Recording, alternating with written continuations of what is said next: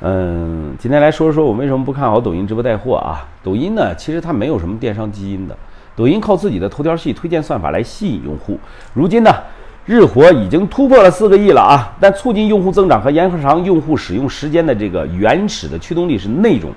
抖音它本身不生产内容，优质的内容要靠优秀的生产者来完成。所以你玩抖音啊，你也不需要什么技巧，你只要你能生产出优质的内容，你就能上热门，你就能获取流量。但是如果一个靠内容续命的平台立志要做成最大的电商平台，那一定是哪儿出了问题。换句话来讲说，如果说那个爱奇艺、优酷这些视频平台突然宣布要做电商了，你还觉得这正常吗？抖音是同样的道理啊，电商可以当做达人变现的渠道，但不应该是变现的主体。如今巨星号变现难已经成了大众的共识了。那么官方还不出台相应的对策来解决这个问题的话，那么优质的内容创作者就会流失。伴随着强商业目的的营销号的进入，丢了根基的抖音，你觉得还会健康的走下去吗？抖音虽然声称自己日活四亿，但真正直播间活跃的用户有多少呢？某宝有着明确的电商基因，我们逛某宝的第一目的就是为了买东西呀。但是小抖的基因是娱乐消遣呀，你可以在消遣的时候你去插条广告。那么所有人，我敢说啊，刷抖音的目的不是来买东西的。这个现在的直播带货基本上都是以低价策略为主，低价策略的销售啊，不是在考验你的直播销售的能力，而是在考验你团队背后的资源整合能力。你来头越大，溢价权就越高，你才有足够的实力拿到厂商最低的价格来回馈直播间的老铁们。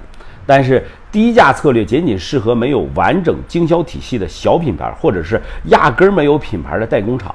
大品牌厂商的直播低价营销，要么就是推单款爆品让产品出圈儿，要么就是该型号专门线上量身定制，不然就是捡了芝麻丢了西瓜。你看着挺漂亮的销售额，其实会对多年完善的这种经销体系重度摧残。这也解释了为什么有些产品啊用赠品来抵对产品的降价，宁愿多送你点东西，也不愿打破市场价格定位的策略。网红带货，它不是说没有中间商赚差价，网红就是扮演了经销商的这个角色呀。你看似已经非常便宜的价格，倘若没有网红赚差价，也会更加实惠。所以，小品牌的直播带货终极进化应该是腰部网红化，或者是品牌方工厂直面消费者，直接自己做，才能做到产品的价格最低化。那最终平台只需要。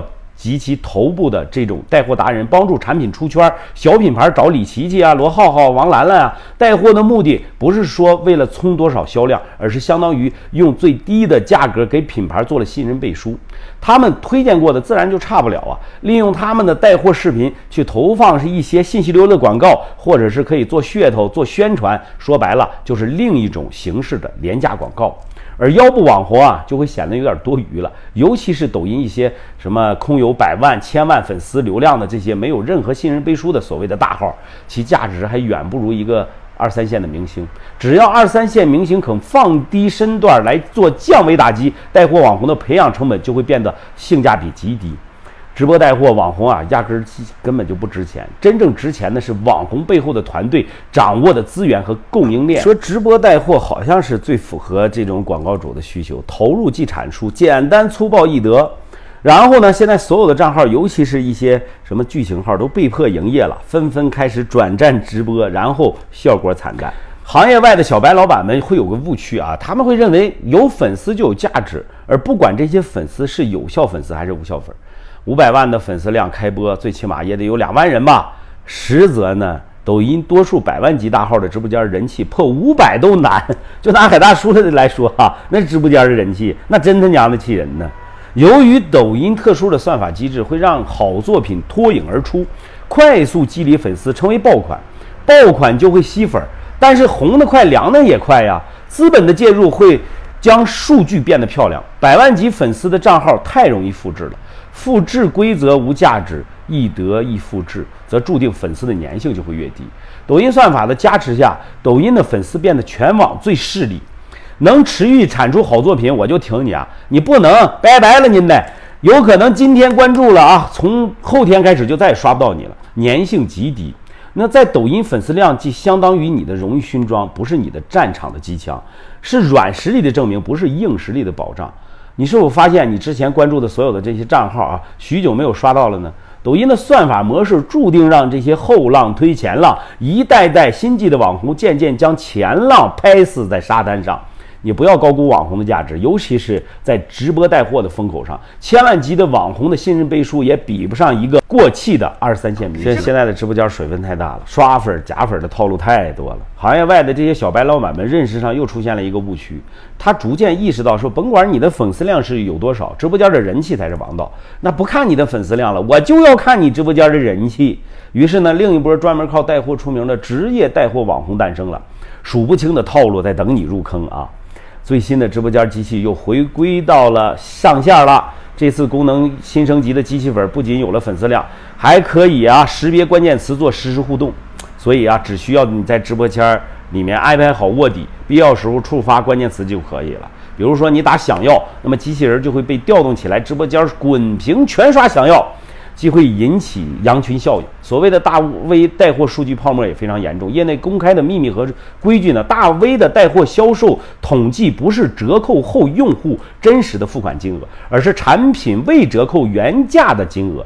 数据泡沫化极其严重，大额产品做数据，小额产品做福利，洗化美妆玩暴利。现在带货套路多啊，坑的老铁无话说呀。某些公司的带货主播招聘已经把演技纳为主播的必备实力条件。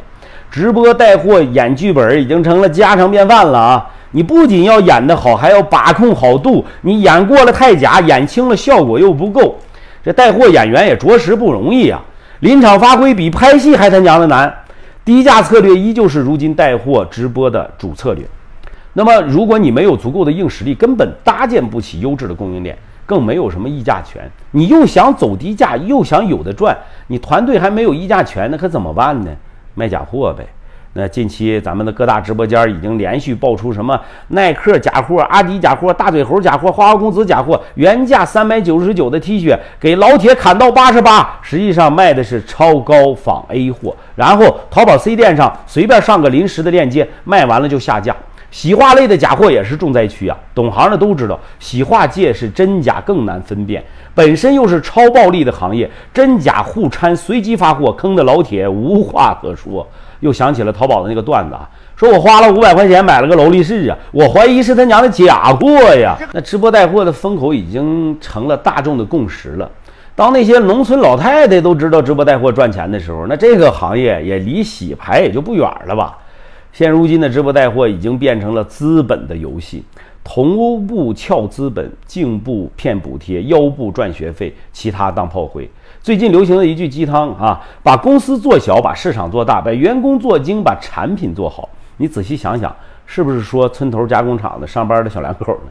到头来你可能会发现啊，真正把钱赚到手的，可能就是村头加工厂上班的这个年轻夫妻。男的呢会拍点段子，女的嘴快直播唠嗑，又掌握了工厂的一手货源，不贴牌的产品又有明显的价格优势。白天上班，晚上带货，勤劳淳朴，真实人设，不是没机会啊，是没人肯用这么朴实的办法去做事儿的。你这个糟老头子，细品啊！